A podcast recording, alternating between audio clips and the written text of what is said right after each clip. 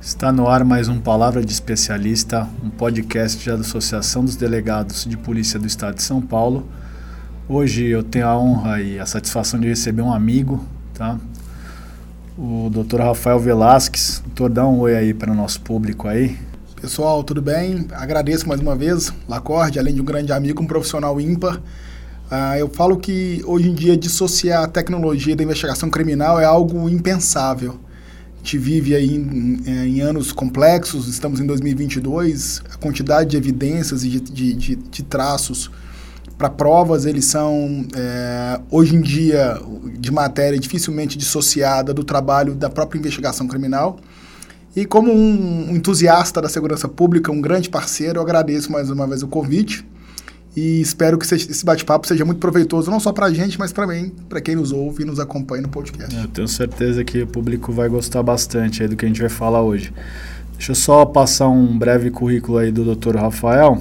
Rafael Velasquez é sócio da TecBis Forense Digital, empresa especializada em tecnologia aplicada em perícia forense, inteligência policial, investigação criminal e corporativa formado em ciência da computação, especializado em gestão de projetos e empresarial. Ministra diversas palestras sobre computação forense, criminalística, investigação em fontes abertas e tecnologia como aliada ao combate ao crime e também é professor em cursos de graduação e pós-graduação. Eu já presenciei várias palestras do Dr. Rafael, é excelente, tá? Por isso que a gente trouxe o Dr. Rafael hoje para o programa. Tenho certeza que o público é, vai se interessar muito do que ele tem a, a falar aí e a explicar, porque é aquela coisa né, que o Dr. Rafael disse. Hoje a tecnologia ela acorda e dorme com a gente. Né? Não dá para dissociar a vida moderna sem a, as inovações tecnológicas do mundo de hoje. Então, vamos começar com uma pergunta aqui, doutor. De que forma a tecnologia tem sido aliada da polícia, né, no geral, é, no combate ao crime organizado. Excelente ponto. Na verdade, quando eu, uh, eu começo a, a, pensar um pouco de segurança pública, inclusive, Lacorde, existe um estudo do IDC, que é uma instituição internacional de pesquisa, que diz que até 2025 vai existir uma transformação digital na polícia. É comum, quando a gente pensa em transformação digital, em outras áreas de aplicação. Por exemplo, no banco.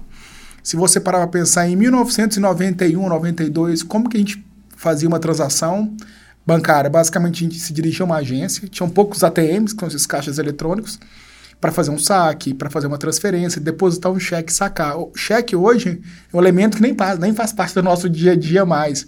Se eu quero fazer uma transferência, não precisa mais 24 horas ou 48 horas, simplesmente são PIX, claro, com os devidos valores e limites, mas você consegue fazer ele imediatamente.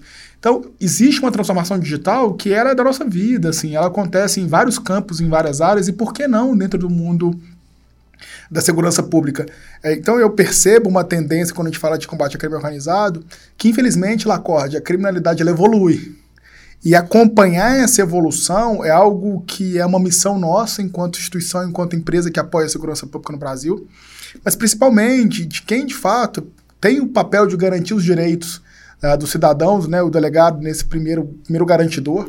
E para a gente é um, um, papel muito importante que é o que, que hoje, ou quais são as tendências de futuro tecnológicas para que a polícia, aqui o Estado de São Paulo, dando um exemplo, que a gente está aqui hoje, mas pensando de maneira um pouco mais ampla, ela precisa de ter e se organizar para combater esse crime.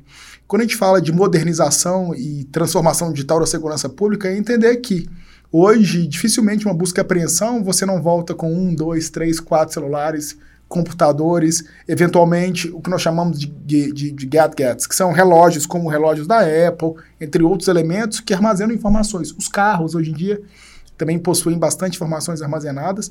E quando a gente fala de, de aliado, é isso, é, é tornar a segurança pública, mais precisamente a polícia civil, como uma instituição que ela tem condições de quê? De tocar qualquer tipo de evidência e isso aí, eventualmente gerar prova no futuro, em juízo, num dado momento. E o crime organizado, como um dos, dos elementos, enfim, que são tratados pela polícia judiciária, é saber que eles são organizados, como o nome já diz, são muitas vezes com uma capacidade financeira é, importante, e principalmente, tem muita capacidade intelectual. A gente tem uma visão, às vezes errada, do grande público, de achar que é aquele criminoso do bairro, da periferia, que não. Você tem pessoas com mestrado, com doutorado, gente que pensa o crime. Então, o crime ele se torna muito mais complexo. Abrir mão de tecnologia hoje é ficar cego, na minha humilde opinião.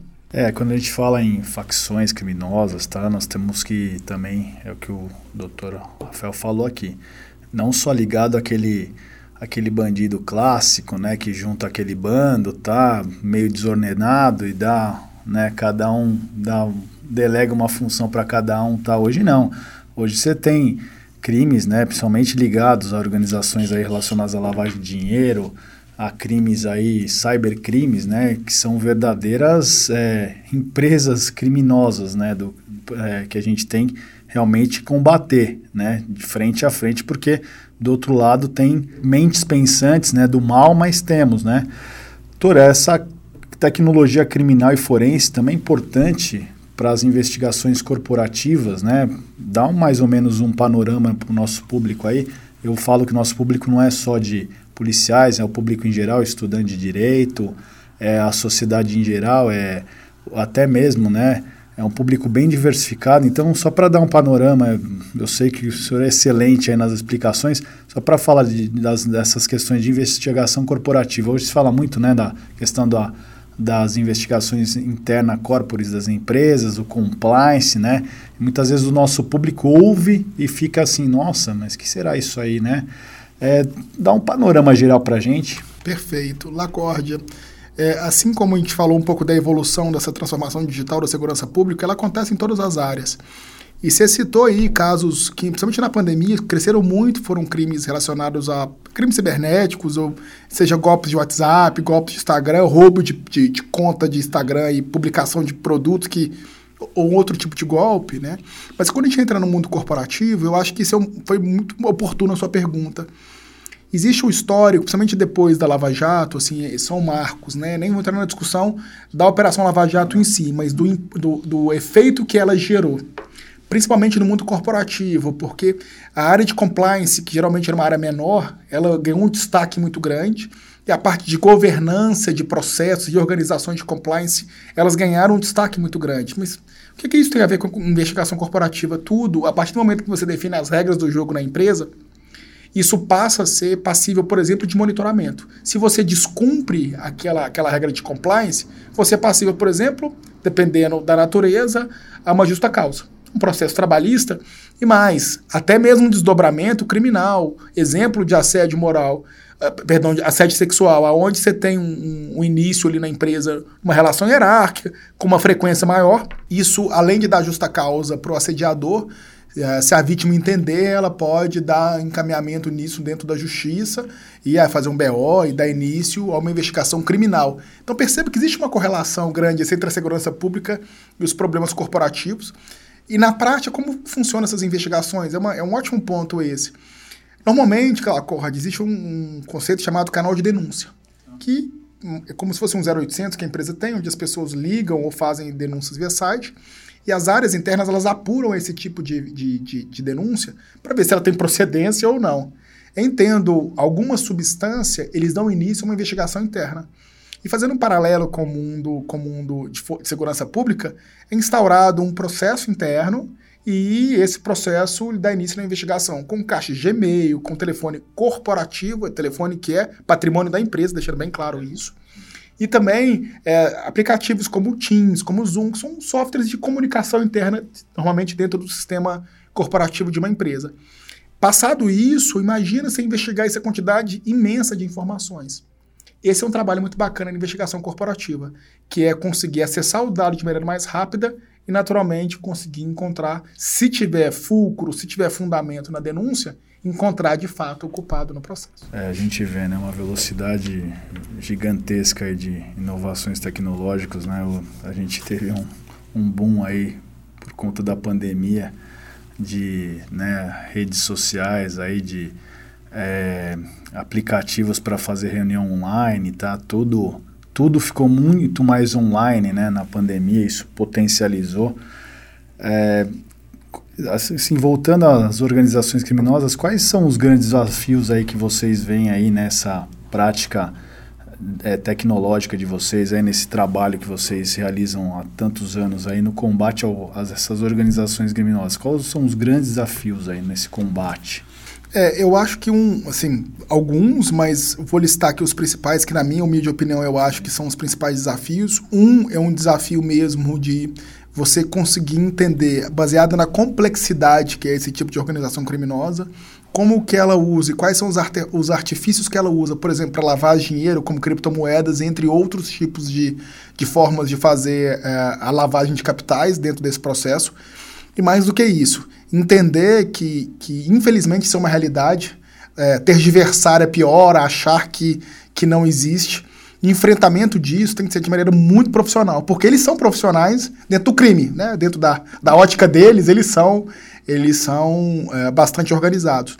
Então a gente percebe hoje a importância, por exemplo, de buscar dados em fontes abertas, ter capacidade de fazer investigação, por exemplo, em redes sociais, e, e, isso vai fazer uma coletânea de informações acerca daqueles alvos que vocês procuram. E vai, inclusive, te ajudar a entender eventuais estruturas de formação de empresa laranja, sócios ocultos de empresas, como que isso se movimenta, esse dinheiro se movimenta dentro do crime organizado. Porque, na minha opinião, claro, o crime ele tem o, o, o, crime organizado ele tem um grande objetivo que é fazer dinheiro, seja pelo meio que seja, seja tráfico de droga, seja crimes cibernéticos o, o grande produto final para eles é o lucro e o, e, e, e o capital, é, de certa forma, limpo dentro desse processo. Né? Então, investir em tecnologia, esse é um ponto importante. Investir em muita capacitação do servidor público. Você sabe que esse é um ponto que eu sempre falo com os meus, com os meus colegas de trabalho e também com os meus clientes. Gente, capacitação é tudo. O capital humano é o que vai fazer as coisas saírem do lugar. A gente tem é, uma, uma, é, uma frase que a gente utiliza lá no escritório, até de um parceiro nosso, da Celebrite, uma empresa relense, chama Behind the Heroes, que é por trás dos heróis. Vocês são os heróis, o nosso papel é apoiar os heróis. Só que para isso você tem que ter investimento em capacitação, treinamento e saber que o crime organizado eles estão lá um passo à frente, né? Como conseguir acompanhar de certa forma para sufocar financeiramente. É o que eu falo em outros programas, eu vivo falando que assim a, a polícia ela está sempre buscando, né? Às vezes a gente sabe aí por ainda bem que nós temos parceiros aí, né? Para ajudar a gente a, a buscar as informações e o aperfeiçoamento. O policial hoje aqui em São Paulo ele faz muito com pouco que tem, né? Então a gente acaba eh, vendo aí no dia a dia grandes investigações e grandes elucidações de crime por conta mesmo do, da determinação mesmo do policial, né, em buscar, em estar tá atrás. Eu falo que a Polícia Civil ela tem excelentes profissionais em todos os seus departamentos e áreas aí de atuação. E eu falo para eu vivo falando para o público aí, não deixem de notificar, de cientificar crimes, né, por menores que sejam, por mais complexos que sejam nas é, buscar as, a polícia, né? Nós funcionamos 24/7 na pandemia, a gente não parou, né? E continua aí atrás. Nós buscamos sim é, elucidar todo e qualquer tipo de crime, porque o policial civil paulista ele tem essa essa força, essa, essa esse sacerdócio que eu falo de estar tá atrás e buscar sim informações e buscar soluções dos crimes. Doutor, é, voltando aqui, então, realmente hoje o, o acesso de investigação, ele necessariamente ele passa pelos dispositivos móveis, né? Smartphones, tablets, aí, o, os smartwatches, tá? os, ah, os laptops. É inevitável hoje você não ter uma investigação que não tenha o meio, né, para se investigar num desses dispositivos, né? Não tem como hoje falar você não passar por um celular, por um laptop, para buscar, para quebrar essa cadeia né, de, de organização, né? É verdade, Lacórdia. E, e, eu falei um pouquinho no começo sobre transformação digital, mas percebam, né? Talvez há 30 anos atrás a gente se comunicava, assim, em 1990, um pouco antes, 95.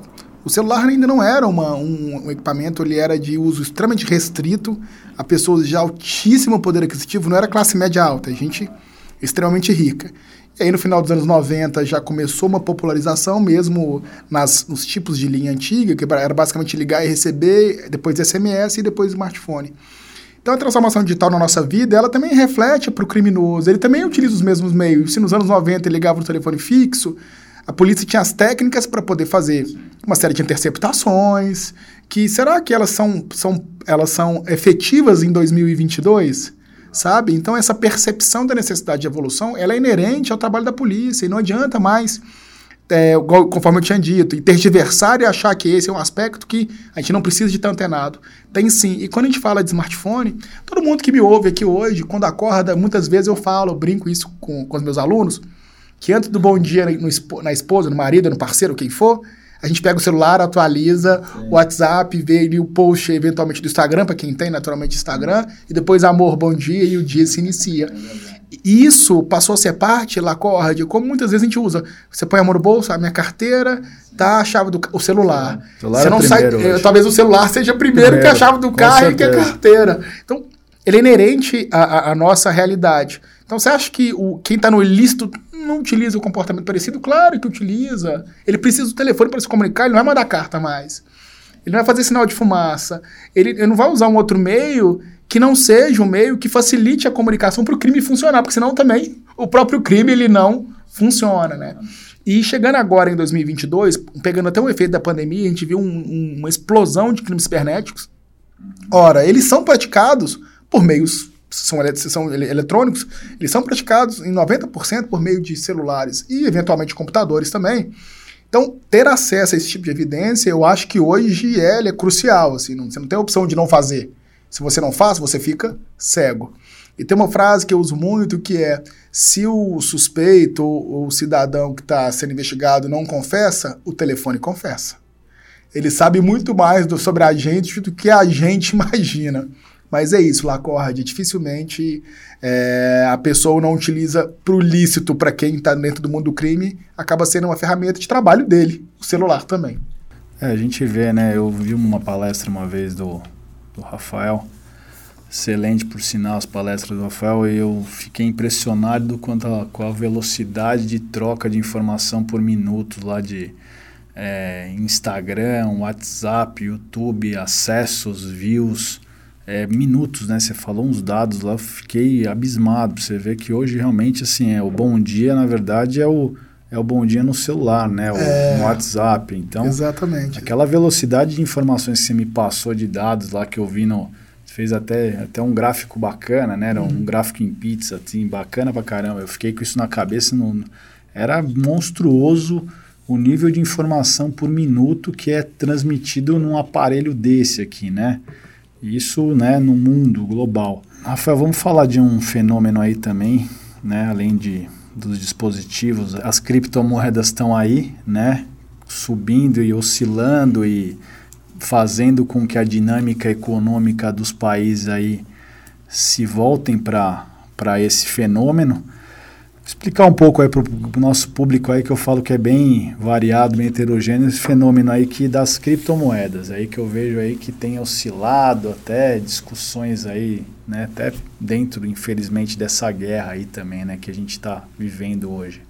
Doutor Lacorde, eu concordo. Assim, quando a gente pensa em criptomoedas, é importante entender, e muitas vezes tem essa visão um pouco mais, um pouco míope sobre ser Bitcoin. Na verdade, Bitcoin é um tipo de criptomoeda, mas existem várias outras criptomoedas, algumas até bem desconhecidas do grande público, né, no geral, mas que infelizmente ele é conhecida pelo criminoso. Então, é, antes de entrar nessa discussão aí, como ela é usada hoje, dando um panorama geral, é, e esse é um ponto importante. O investimento em criptomoeda é uma coisa totalmente lícita e, e, às vezes é associada ao ilícito porque o criminoso ele utiliza disso, esse subterfúgio, para poder esconder, ocultar ou lavar o dinheiro. Mas pensando como, como investimento, é mais um investimento. E, e você citou um ponto importante, ele é utilizado até como meio de manuseio de mercado e é. Vou dar um exemplo, o Elon Musk, enfim, que é o presidente da Tesla e de outras, da SpaceX e outras grandes empresas, ele falou, né? Aceita o Bitcoin para comprar os carros da Tesla. No outro dia, o Bitcoin, ele, perdão, ele sobe assustadoramente. Aí passa três dias, ele, ele não mais, ele para de aceitar. E isso cai. Fala, mas qual é o interesse de alguém manipular o mercado? Claramente, ganhar dinheiro. Então, você uhum. compra na baixa, vende na alta, clássico da economia. Uhum. Mas quando você tem um palanque que ele tem, você manipula e consegue transformar o mercado em ondas que para você é interessante. Né? Então, esse é um risco que a gente tem, porque é um mercado não regulado, isso é um ponto bem importante deixar claro, não só no Brasil. Existe um trabalho da SEC nos Estados Unidos de regulamentação, assim como a CVM no Brasil, ela procura formas de, de estabelecer critérios, mas existem alguns conceitos que já foram definidos. Isso aqui é legal no Brasil. Por exemplo, as exchanges, onde você tem as suas carteiras e faz a manipulação, no Brasil, a sua grande maioria exige registros do cliente. CPF, endereço, como se fosse um banco. Sim. Você tem passar os seus dados. Mas para que isso? Aí agora já pegando um gancho no mundo, no mundo criminoso, porque se você entende aonde aquela, aquela, aquela, aquela criptomoeda ali se encontra, você pode oficiar enquanto delegado de, delegado de polícia e re, re, é, requerer informações a respeito de quem é o dono daquela, daquela exchange, daquela carteira. O grande problema, doutor Lacórdia, é quando você não tem documentado ou a exchange não exige informações. Isso fora do Brasil é muito comum. Rússia, é, enfim, na própria Ucrânia, entre outros países do leste europeu, na, na China, que não exige informação do, do, dono. E aí, infelizmente, muitas vezes é utilizado é, para o ilícito. Eu sei que o objetivo não é entrar em detalhes disso, até porque isso seria um podcast só para tratar desse assunto. A gente vai voltar em outro podcast para falar desse assunto, mas só para a gente ter esse panorama, né? O papo é sobre inovações, eu acho que é interessante o público já ter mais ou menos uma conversa para a gente voltar num próximo aí. Claro, perfeito.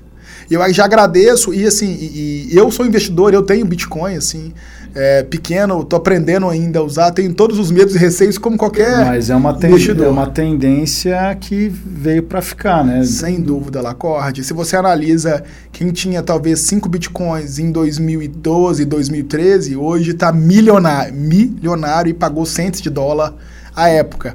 Mas são, são é difícil prever o futuro, né? Se fosse fosse fácil, tinha muitos bilionários no mundo e não tem, né? É, não, com certeza. É uma coisa que eu falo, né? Essa, né, que essa, que essa questão do multiverso aí, né? Do, do metaverso aí, sei lá eu. Multiverso é do, do X-Men, é, né? do Marvel. É do metaverso. Metaverso aí, que está começando, a, que também começou a gerar, né? Procuras, curiosidades e tá, e... Vamos ver, é, é um mundo novo aí, né, que está se apresentando, se apresentando para a gente ver aí, para a gente explorar. Doutora, vamos fechar aqui. Eu tenho uma, uma última indagação aqui, eu acho que é importante. É, quais são os caminhos para os policiais? Aí eu falo para o meu público aí mais é, dos policiais para se capacitar e continuarem né, atualizados em relação a essas novas te tecnologias. Né? Dá umas dicas aí para o público, principalmente os nossos é, policiais aí que nos assistem, para para estar tá, né, é, buscando aí, buscando. antenando, atenado aí para essas novidades tecnológicas aí. Bacana. É, hoje existem assim uma, uma, uma possibilidade, uma carteira de capacitações que são interessantes. Eu tenho percebido, e aí conversando com colegas aqui da Polícia Civil do Estado de São Paulo, que são professores da Cadepal, eles já vêm revisitando a própria emenda dos cursos das, das cadeiras deles, incluindo elementos tecnológicos que até então não eram colocados né, nos cursos de formação, até mesmo eventualmente quando o senhor fez seu curso de formação, ainda não tinha, não era tão, tão, difu tão difundido. Hoje já faz parte. Então eu entendo que a, a academia, as acadepols, no geral, elas são um bom centro. Ah, mas quando eu fiz o curso de formação não tinha, mas tem curso de reciclagem nas acadepols. E eu acho que esse é um dos papéis de grandes diretores de acadepol hoje. Olhar para isso e perceber que essa demanda é um caminho sem volta estruturar, seja por meio dos próprios professores da casa ou da iniciativa privada, em parcerias, e trazer esse tipo de capacitação para dentro das, das, academias, seja em cursos de pós-graduação ou de extensão, isso pensando na Cadepol. Mas de maneira mais ampla, existem hoje pós-graduações do mercado aí abertas para alunos gerais, que são de perícia digital, são de investigação digital, o que começa a entregar para esse público uma formação mais especializada em tecnologia aplicada à investigação criminal. Então, entendo que pós-graduações, tem algumas, assim, para não ter que fazer aqui nenhum tipo de, de merchan para uma, uma outra específica, mas procurem pós-graduação em, em, em, forense digital. Existem algumas no mercado, inclusive EAD. Ah, mas eu moro, eu moro, por exemplo, em Pernambuco, e eu vi que a escola de São Paulo não tem problema, porque tudo é EAD, tudo você online, consegue né? fazer e não tem nenhum tipo de, de restrição e distanciamento. Além disso, são treinamentos dos produtos. Então, quando o Estado faz investimento numa determinada tecnologia, é sempre importante, tanto quem propõe, né, o proponente do processo, quanto quem compra, nunca esquecer de colocar nos textos, nas exigências, capacitação naquilo que foi colocado. Porque senão compra um mega equipamento de milhões de dólares ou de reais que seja, que é lindo, mas que a operação ela fica muito restrita, é, infelizmente, é, porque não foi capacitado corretamente uh, o policial, é que já pegando um pouco dentro da ótica de vocês da segurança pública. Então a capacitação ela tem que ser um elemento que não pode acontecer somente na compra do produto, mas principalmente, doutor Lacórdia, numa, numa reciclagem ao longo do ciclo de vida do uso daquele equipamento. Se não for contínuo, esquece. O celular como objeto simples. Depois de um tempo que você não usa um app, você já não lembra muito bem como acessa. Perceba, são poucos cliques e a gente e é normal, são muitas informações. Então, olhar para esse aspecto da, da, capacitação, seja nas acadepols, em programas abertos, ou treinamentos que são entregues junto com os produtos comprados pelo Estado, Sim. ele é de fundamental importância. E do nosso lado, enquanto proponente, enquanto é, um, um, uma instituição que, que, tem relação com o governo, seja estaduais ou federais, essa é preocupação que a gente tem todos os dias, de entregar projetos que a capacitação seja parte inerente do escopo. Porque, do contrário, corre o risco daquilo que foi comprado com muita luta do Estado fique obsoleto ou entre obsolescência, não porque é ruim, porque simplesmente as pessoas não sabem operar. É o que eu falo, né? O, não adianta você também é, investir no, no material, no, no, no, tec, na, no, no, no material, né? Na parte de instrumentos, né? De de trabalho e você não investir no humano. Eu sempre falo que assim, é, o policial, ele com certeza, policial ele quer, sempre está buscando inovações, tá? Mas esse policial tem que ter é, oportunidades, né? Tem que ter é, a questão do investimento nele, né? Não adianta investir só no, no, no produto e não investir no de quem opera. Então, eu falo, é, tem que se valorizar sempre humano, né? Eu falo aqui que o policial ele ele é um obstinado, ele é um determinado na busca de, com, de combater o crime e de trazer soluções para a população, né? Soluções pacíficas para a população viver tranquilamente. Doutor, é, foi excelente, Rafael, foi muito bom o papo. Vamos falar ver já outras pautas aí, vou falar com a produção, com o Vitor aqui para a gente trazer mais essa questão da criptomoeda, né? De outras inovações que você acha interessante para o nosso público.